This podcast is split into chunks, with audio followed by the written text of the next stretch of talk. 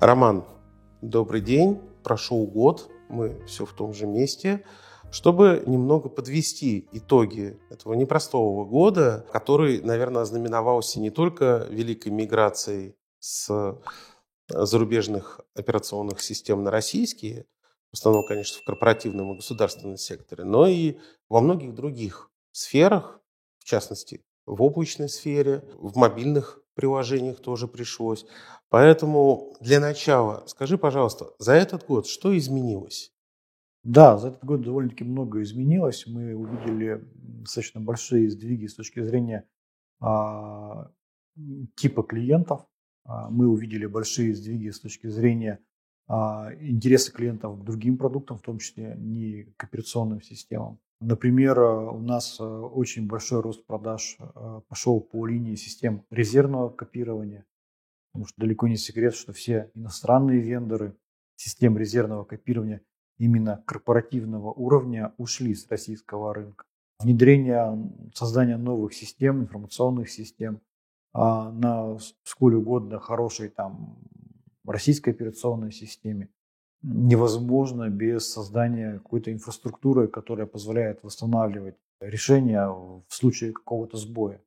Поэтому системы резервного копирования должны быть ну, в каждой, так скажем, инфраструктуре. Такие решения у нас показали большой очень рост по продажам. Хорошо, но если говорить про саму операционную систему, вот за год у нас там под прошлым роликом сотни комментариев собрались, и такое чувство, что всех больше всего волнует, как эта операционная система действует дома. Хотя, как мне казалось, э, в первую очередь, когда мы говорим об импортозамещении и вообще о движении к развитию чего-то своего, то, конечно же, в первую очередь мы говорим о том, что это должно внедряться среди бюджетников, бюджетных организаций, среди государственных структур, надо понимать, что импортозамещение, как э, некий регуляторный процесс со стороны государства, он все-таки касается тех организаций, которые подпадают под санкции. Либо подпадают сейчас под санкции, либо видят риски подпадания, попадания под эти санкции в будущем, да, либо сейчас каким-то образом ограничены в возможностях приобретения. В первую очередь, конечно, это государственная структура, это бизнес, это корпорации, а, это органы власти и так далее. И поэтому импортозамещение в первую очередь касается их, и мы в первую очередь говорим именно поэтому о корпоративном секторе. А, например, в этом году мы увидели достаточно большой а, рост интереса к российским решениям со стороны финансового сектора, нефтяных компаний, которые ну, не только увидели, но и почувствовали на себе санкционные риски и санкционное давление. Для них в первую очередь сейчас наиболее важно а, суметь построить полноценную сложную корпоративную инфраструктуру, там преимущественно или в основном на российских решениях без прерывания своих бизнес-процессов. Причем это им нужно сделать быстро, им это нужно сделать надежно и, как правило, в очень больших объемах. Но потому что если мы берем какую-нибудь общероссийскую федеральную компанию, неважно из какой даже сферы деятельности, финансовый сектор, транспортная компания, там, металлопрокат, что угодно – да, это обычно территориально, географически распределенные офисы, которые находятся на, на всей территории России там, и так далее. И нужно еще, чтобы это все продолжало работать без сбоев. Конечно, а, спрос со стороны таких заказчиков, он, ну, он колоссальный. И спрос даже, а, может быть, не всегда на приобретение, но спрос на пилотирование, на тестирование, на изучение возможностей огромный. Спрос на обучение корпоративных админов огромный. Именно э, в этом направлении сейчас мы двигаемся.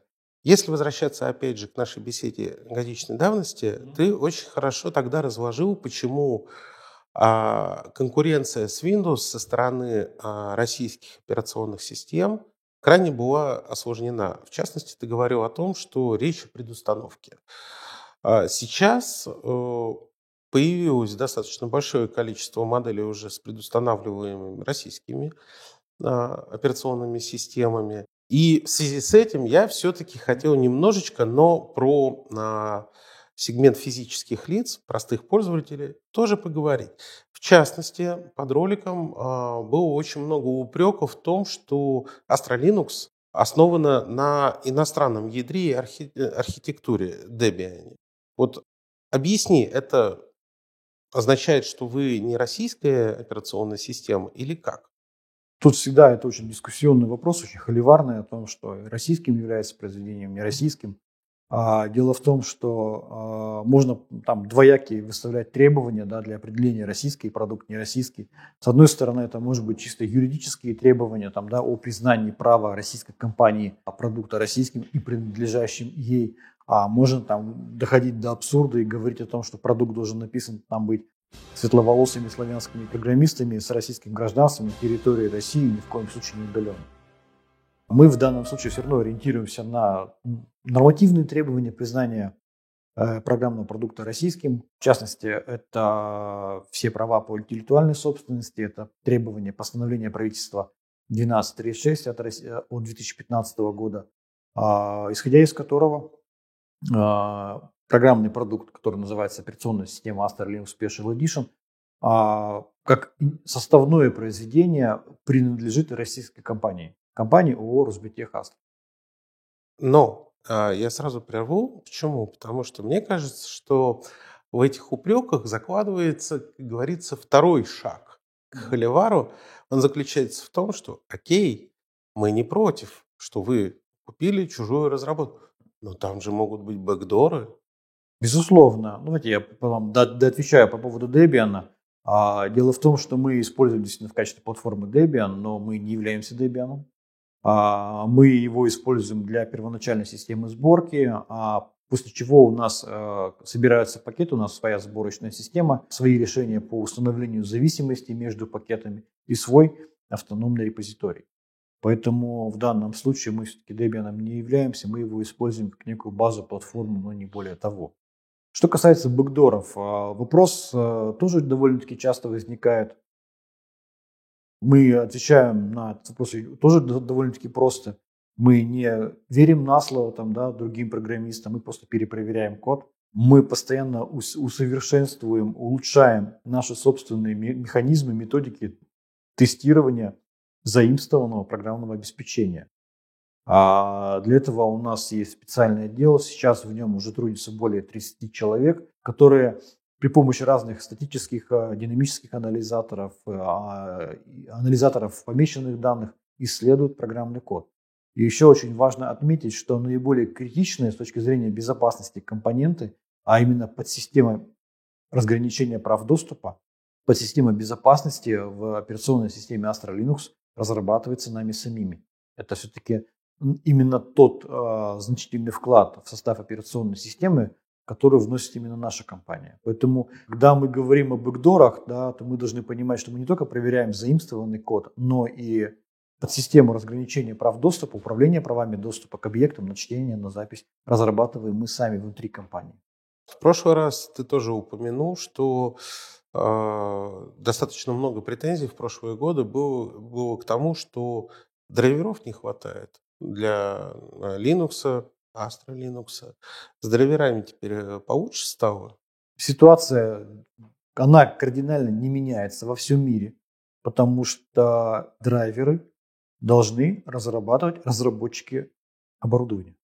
И в первую очередь вопрос о наличии драйвера под Linux нужно задавать не разработчикам Linux дистрибутива, а разработчикам этого оборудования. Ситуация, она как была такая, так и есть. Разработчики Linux не пишут драйверы. Точно так же, как разработчики Windows не пишут драйверы. Microsoft не пишет драйверы под принтер Hewlett Packard. Почему-то ни у кого не возникает сомнения, что если тебе нужен драйвер под Windows от Hewlett Packard, ты идешь к компании Hewlett Packard.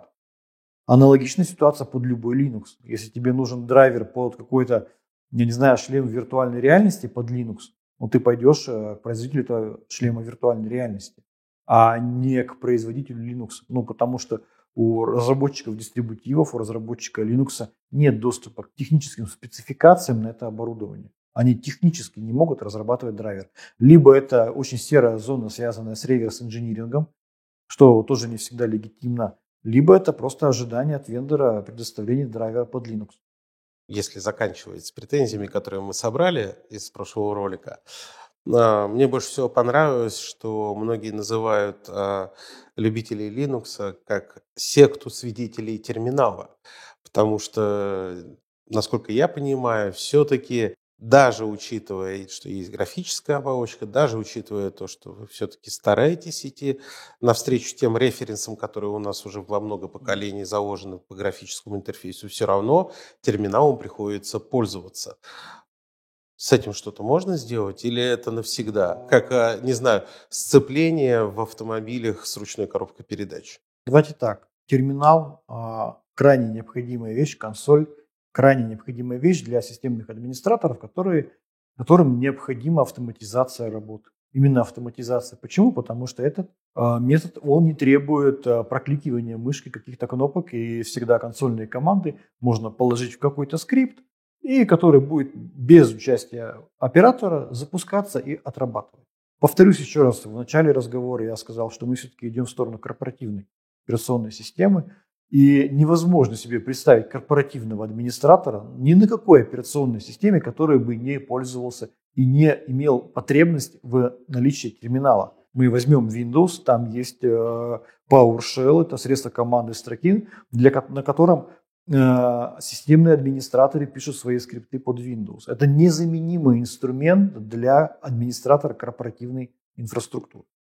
Поэтому, безусловно, терминал был, есть и останется, потому что это ключевая потребность корпоративных администраторов. Когда мы говорим о домашних пользователях, да, домашних, там, даже когда ты сам админ своей системы, а, да, там, конечно, можно предпочитать использовать а, графические инструменты для управления. Мы продолжаем разрабатывать э, графические утилиты для локальных администраторов, которые в том числе не хотят погружаться вопросы о том, как это все работает, да, просто мышкой прокликать. У нас появились новые утилиты, у нас есть появилась утилита установки драйверов э, под видеокарты, у нас появились утилиты настройки систем логирования, настройки уведомлений там, и так далее. То есть мы продолжаем разрабатывать э, графические утилиты, которых нет в, другом, в других типах видах Linux э, для системных администраторов, которые по какой-то причине не хотят или не могут или не умеют пользоваться командной строкой. Безусловно, мы эту проблему видим, мы ее решаем, но в целом нет не то чтобы даже э, желания, нет никакой необходимости полностью убирать терминал. Потому что как только ты приходишь в какую-то крупную инфраструктуру, крупную корпорацию, там первым делом системный администратор спрашивает, хорошо, вот вы нам показали сейчас прекрасный графический интерфейс с кнопочками, с мышками. Как я это буду настраивать на 100 тысяч машин? Да. Мне что, на каждую машину прийти и мышкой покликать?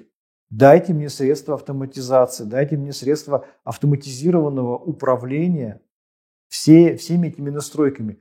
Пожалуйста, вот у вас прекрасная утилита, там куча настроек, вот сделайте мне так, чтобы это можно было все выгрузить, экспортировать файл с настройками, и чтобы я этот файл с настройками мог передать какой-то системе управления конфигурациями, она бы автоматически этот файл настройка, настроек импортировала там, на каждую из машинок. Без графического интерфейса я, мне нужно управлять автоматизированно всем. Поэтому, конечно же, полностью от терминала никогда не получится уйти, а особенно именно в корпоративной среде. Конечно, когда мы привыкли там телефоны, смартфоны, там это не нужно дома. Хорошо, а если мы поговорим все-таки, э, сейчас перекинем мостик опять же к референсам, которые у нас сидят в мозгу. Я дитя 90-х, и я хорошо помню, что когда я был в школе, у нас был компьютерный класс, у нас было много в классе, у кого был домашний персональный компьютер. Мы, конечно же, обсуждали перспективы. Я помню споры о том, что вот что победит в итоге Windows, тогда было 3.1, кажется, версия, или ОС пополам, то есть как бы операционная система, которая была альтернативой. У нас десятилетиями весь учебный процесс в школах строился на винде. Ну, как ни, как ни крути. И не кажется ли тебе, что надо как-то систематизировать те программы, по которым у нас сейчас учат информатики, базовые информатики, я не говорю про программистов и прочее, чтобы э, еще со школы можно было там, получить знания, как работать в Linux. Может быть, это пусть будут альтернативные и Linux, и Windows показать. А сейчас я от школы далек, но у меня такое подозрение, что как-то люди, которые э, потом переходят э, в большую жизнь, знают только одно. Если ты богатый, купи Mac, а если денег не хватает, купи вин... Э, компьютер, там точно будет винда. Про Linux, ну, никто практически не знает. Как ты считаешь, вот через образовательные какие-то вещи, и более того, ваши же коллеги очень большие шаги в этом делают, да, проводят какие-то конференции, делают какие-то усилия. Вот. Я согласен, что один из путей распространения или перехода, помощи перехода на Linux – это действительно система образования. А я тоже в своем рассказе затронул, что крайне большой спрос на обучение со стороны корпоративных админов. А проблему эту и задачу мы видим, конечно, мы ее, конечно, решаем. Уже на сегодняшний момент для школ у нас передано порядка 300 тысяч лицензий по стране. Мы сейчас э, подготовили специальный набор программных продуктов для школ. Это э, набор порядка из 100 приложений, которые активно используются в школах. А, поэтому работа со школами ведется очень активно и постепенно, постепенно мы показываем, да, и даем возможность э, школам, дошкольным, ну не дошкольным, а школьным и средним э, образовательным организациям познакомиться, возможность познакомиться с Linux, да, изучить его и перестать его как минимум бояться, а возможно его и полюбить и научиться им пользоваться. А как ты считаешь, вот э, что правильнее, чисто на Linux перевести образовательный процесс или все-таки давать полную картину, то есть не забывать про Windows? Я здесь выскажу свою личную точку зрения, что а, было бы интереснее просто оставаться на Linux. Поясню почему. Потому что изучая Linux, а, школьник или ученик, он а, может понять непосредственно, как работает компьютер. Это дает очень хорошую базу и понимание того, как вообще все это устроено и дает возможность уже а, не просто потреблять продукт готовый, закрытый, да, а уже как-то понимать, как это все работает и иметь возможность что-то самому сделать и изменить. В том случае, когда мы берем Apple, экосистему Apple, когда мы берем экосистему Windows, Microsoft, то мы получаем просто готовый продукт под ключ. И там единственное, что учится школьник, я просто помню, меня тоже учили продуктам компании Microsoft. Выглядело это следующим образом нам на доску выводился большой плакат, например, Microsoft Office. И мы запоминали расположение кнопок. Какая кнопочка какую функцию выполняет. Вот это а, механическое запоминание интерфейса, а, вот так нас учили. Именно поэтому люди там не понимают, когда им там дают новую версию Microsoft Office потому что нас приучают просто к механическому запоминанию, где какая кнопочка расположена. Все-таки это не задача э, системного обучения а научить ребенка пользоваться каким-то интерфейсом. Завтра интерфейс будет другой. Обучить ему, рассказать, по каким принципам вообще работает вычислительная техника, по каким принципам работает операционная система. Это было бы, мне кажется, полезнее интереснее. Linux такую возможность дает. Ну, слушай, мы так с тобой э, дойдем до великолепной книжки Э, как они там, «Приключения профессора Фортрана», э, в которой, ну, реально хорошо и в виде комиксов там все ну, это да. делать. Недавно, кстати, переиздали. Видимо, что-то начали подозревать. Как ты прекрасно знаешь, э, вышла российская игра Atomic Heart, угу. которая выстрелила абсолютно везде. И мне немного странно, что там говорят только про Windows э, и консоли, почему бы все-таки такие какие-то знаковые именно российские проекты, но не адаптировать сразу под э, Linux, в том числе и Astra Linux. Это же все-таки возможность зацепить э, больше людей показать, что ну, мы не только про корпоратов и про консоли, и про то, что вы должны понимать, как действует компьютер, но и про то, что вот э, и игры нормально идут. Не думайте, что это какая-то система на дровах. Тоже момент очень интересный. Ну, во-первых, Atomic Heart э, энтузиасты запустили на Астре. Мы буквально недавно об этом публиковали пост в наших соцсетях, ВКонтакте, можно посмотреть скриншотики.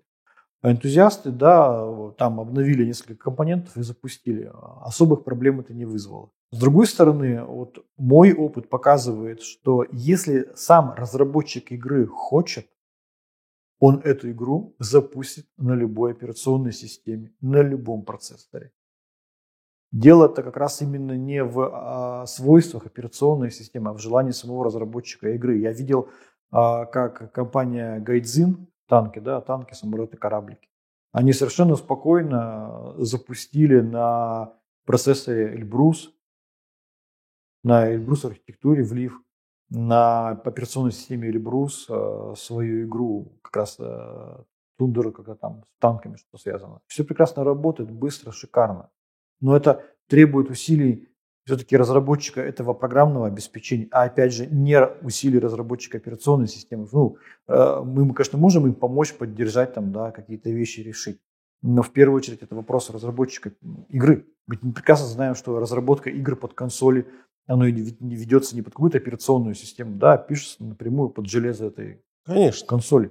То есть, если разработчики игр увидят рынок, они, конечно, будут писать под Linux, и для них это глобальных проблем не вызывает, потому что сейчас есть все механизмы для использования всех возможностей, там 3D-картам и так далее в Linux. Хорошо, это про игры. А что касается приложений, вот э, одним из, мне кажется, знаковых э, событий в прошлом году, э, в середине года, стал полноценный запуск э, магазина приложений Рустор для андроида что мгновенно закрыло очень многие вопросы, с, связанные с различным давлением со стороны западных компаний. Есть ли какой-то магазин приложений или какие-то попытки сделать такой магазин именно под платформой Linux? А, мы, поскольку все-таки идем в корпоративный сегмент, да, у нас э, именно сам магазин приложений для конечных пользователей пока что не находится в приоритете. Но мы как раз-таки решаем вопрос создания экосистемы решений системного программного обеспечения, инфраструктурного программного обеспечения для корпоративных пользователей. Например, у нас а, одним из наших приобретений в этом году, в прошлом, точнее, году, 2022, стала компания Tanter Labs. Это компания, которая как раз-таки э, замещает один из важнейших ключевых компонентов любой инфраструктуры и помогает заместить иностранное ПО на российское. Это СУБД, система управления базами данных. Они разрабатывают э, свой, свой вариант доработанный PostgreSQL плюс платформу управления базами данных как раз на замену э, Oracle, СУБД Oracle. И как раз э, для таких э, корпоративных потребителей мы предлагаем набор уже российского программного обеспечения. Можно как угодно его упаковывать или называть там это магазин приложений, это либо сервис доставки. Но тем не менее для корпоративных пользователей есть возможность да, получить от нас такой набор программных продуктов. А, конечно, мы видим огромный спрос со стороны домашних пользователей. Но надо понимать, что удовлетворение их потребностей оно требует создания совершенно другого продукта, как домашняя операционная система. Оно требует ее, скорее всего, предоставления на каких-то льготных либо бесплатных условиях и монетизации этого бизнеса, этих разработок на каких-то сервисах, на играх, на программном обеспечении типа офиса и так далее.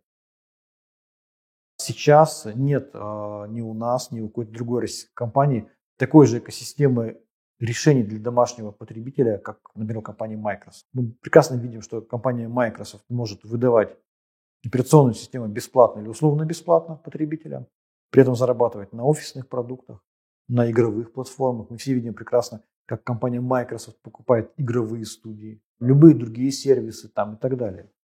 То есть для этого нужно определенным образом дорасти да, и создать экосистему решений. Пока что давайте мы остановимся на экосистеме корпоративных пользователей. Давайте хотя бы базовый, в базовом, так скажем, в базовой комплектации научимся заменять тяжело нагруженные СУБД и э, создавать отказоустойчивые системы там, да, для большого бизнеса. Ну, смотри, э, чтобы расти во всех направлениях, э, как минимум нужны люди. С людьми тоже произошла интересная метаморфоза в прошлом году. Да? А насколько вас коснулся дефицит кадров? Что у вас происходит? Все-таки у вас главный актив – это же разработчики. Разработчики-инженеры. Да. Да, а, безусловно, а, нас эта ситуация с точки зрения кадров коснулась следующим образом. Во-первых, учитывая а, большой, быстрый рост нашей компании, мы каждый год почти три раза растем, да, увеличиваемся и не только по, там, допустим, по продажам, но и по количеству продуктов. У нас сейчас в портфеле порядка там, 11 продуктов компании. Растут запросы заказчиков растут, растет уровень требований. Естественно, мы набираем штат.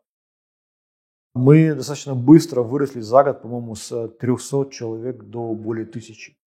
Это действительно помогает э, нам справиться с теми, скажем, ну так шаблонно скажу, но с теми вызовами, перед, которые перед нами стоят по предоставлению современных продуктов и их развитию там, и так далее. А с другой стороны, э, я тоже вот год назад, когда мы общались, я рассказывал про наш сервис там Astra Consulting. Да, то есть есть сидят умные ребята, которые помогают спроектировать. А кто это все будет, ну, грубо говоря, руками перепроверять, пилотировать, выезжать в регионы там и так далее. Наша компания совместно с компанией ACL создали совместное предприятие, где работает уже сейчас порядка 200 инженеров, которые будут заточены именно на интеграционные проекты. То есть даже мало набирать, недостаточно набирать только разработчиков. Недостаточно набирать только э, службу технической поддержки. Важно набирать людей, которые смогут приехать на объект, там, да, посмотреть, дать рекомендации, что-то настроить, то есть внедренцы. А где кадры-то брать? Я сейчас отвечу. Сама по себе ситуация, которая у нас сложилась в стране, она уникальная. Это, с одной стороны, это высокий спрос на российские продукты. Высокий спрос – это все-таки каким-то образом и прибыль. А с другой стороны, это массовый исход иностранных высокотехнологических компаний из России, которые оставляют сотни, а то и тысячи специалистов без работы. Но они же предлагают тоже переехать. Далеко не всем. Некоторые просто уходят, а много, некоторые не хотят уезжать. И сейчас э, действительно наша задача это предложить этим специалистам аналогичные, либо еще более лучшие условия работы, чем те, которые они получали в иностранных компаниях. И такая конкуренция за кадры идет, и мы очень часто выигрываем. У нас сейчас вполне себе неплохо работают люди, которые работали и занимали руководящие посты в таких компаниях, как IBM и так далее. Я наблюдал осенью еще немножко другую тенденцию. Потихоньку начали возвращаться э, те компании, которые уходили. Кто-то через параллельный импорт перестал там какие-то препоны делать. Та же самая Microsoft начала то, значит, через агрегаторов вы можете продлить офис, то еще как-то. А, предполагаю, что и Google начнет как-то придумывать, чтобы а, дать возможность продлевать свои сервисы. Тебе не кажется, что окошечко, которое нам открылось, не мы его открыли, нам его открыли, или просто ветер перемен его распахнул, так вот, окошко это приоткрылось, и а, оно потихоньку начинает закрываться, потому что многие компании а, начинают ну, действительно искать способ обхода собственных же ограничений. Такое чувство, что последний вот э, крантик – это корпоративный сектор, потому что все-таки там нужны договора, это не просто там ты что-то купил. Тебе не кажется, что они все-таки вернутся, и тогда у вас э, будет уже гораздо другого уровня конкуренция? Она вернется, но вы, конечно, подросли. Достаточно ли вы подросли для того, чтобы уже конкурировать на качественно новом уровне? Я думаю, что они, конечно же, вернутся. Конечно же, эта ситуация опять сбалансируется, опять их будет, э, они будут заходить на российский рынок, но при этом все-таки окончательно в прежнее там, состояние ситуация вернуться не сможет никогда, потому что иностранные вендоры себя все-таки дискредитировали. Потеря доверия. Потеря доверия произошла ну, полномасштабно. Я просто знаю один субъект Российской Федерации, в котором около государственная структура, ну там некие э, подведомственные учреждения. Там у них было несколько десятков тысяч почтовых аккаунтов в Gmail. Они потратили огромное количество сил, усилий, чтобы это все убрать. И снова вернуться в ту же ситуацию в условиях тех же, тех же рисков они не хотят. Поэтому, конечно, нам будет легче конкурировать, потому что мы, с одной стороны, подросли, у нас появилась возможность предоставлять не только программные продукты современного уровня, но и сервис. Зачастую немаловажно, то и бывает и важнее, чем сам продукт. Именно предоставление хорошего сервиса. И второе, а, вопросы доверия, они никуда не денутся. И никто из крупных э, игроков, крупных клиентов, потребителей, организаций не захочет безоговорочно доверять тем компаниям, которые тебя, так скажем, подставили. И причем мы понимаем, что даже а, договоренности с этими компаниями, их, их обещания ничего не значат. Потому что не они принимают решения, а принимают решения их правительства правительство США, руководство США скажет нет и будет нет. И все договоры, все договоренности с компаниями и, и истории про честный бизнес там, да, они пойдут прахом.